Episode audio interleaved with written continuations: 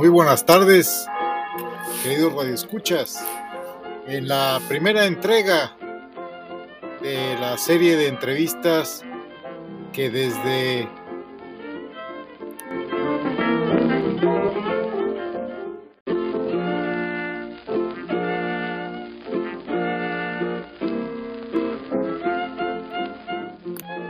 MIA Mexicaine agence information et correspondant au cœur de L et Europe.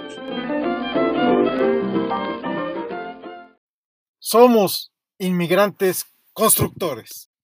Entrevistando el día de hoy a un gran luchador social y empresario de mucho éxito, accionista de las grandes empresas de Monterrey, no sin antes hacer un brevísimo homenaje a mi señor padre, quien cumple años de fallecimiento siete años, con esta música de fondo, iniciamos las declaraciones tan controversiales de este hombre, criticado por muchos, comprendido por pocos. Son cucarachos, ¿eh? Como dices tú.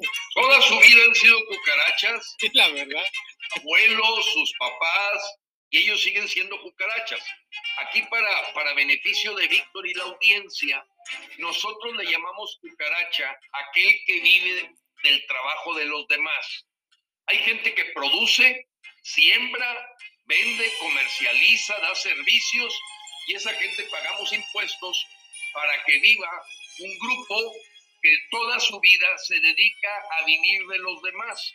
Por ejemplo, el caso del actual mandatario criminal confeso López, toda su vida, toda, y sus hijos han vivido del trabajo de los demás.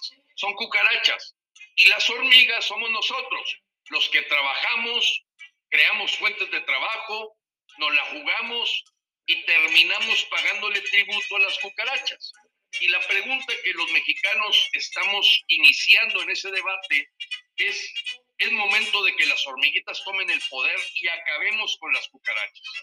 Con toda la dificultad que significa, pero el siglo XXI está llamando en las agendas de los países a que los ciudadanos verdaderamente tomen el poder, no por gente que se hace pasar por nuestros representantes. A mí no me representa ninguno de los 500 diputados y mucho menos ninguno de los 128 senadores. Son empleados a mi servicio que por cierto no sirven para nada. Ninguno, absolutamente ninguno. Si mañana cae un kamikaze y se lleva de encuentro el Palacio Nacional, la, Cámara de Senadores y la Cámara de Diputados, lo único que le va a ocurrir a México es que va a ser una potencia mundial. Fíjense lo que les digo. Como dijo Margaret Thatcher cuando pisó México, dijo, nunca había conocido en mi vida un país tan rico en recursos naturales, con una posición estratégica envidiable, con océano por los dos lados, con una cultura y con una historia, tienen todo. Le sobran los políticos a México. Las cucarachas. Son cucarachas. Lo dijo Margaret la dama de hierro. Adelante, Víctor, adelante. Sí, Gilberto, lo que me gustaría añadir a lo que acabas de decir, tienes razón. Hay, hay muchos diputados que son corruptos, pero la única manera que, tenemos que podemos hacer es enseñarle al pueblo a que sepan que ellos son nada más que funcionarios públicos, que están allí para hablar por parte del pueblo, no por, por beneficio ah, propio.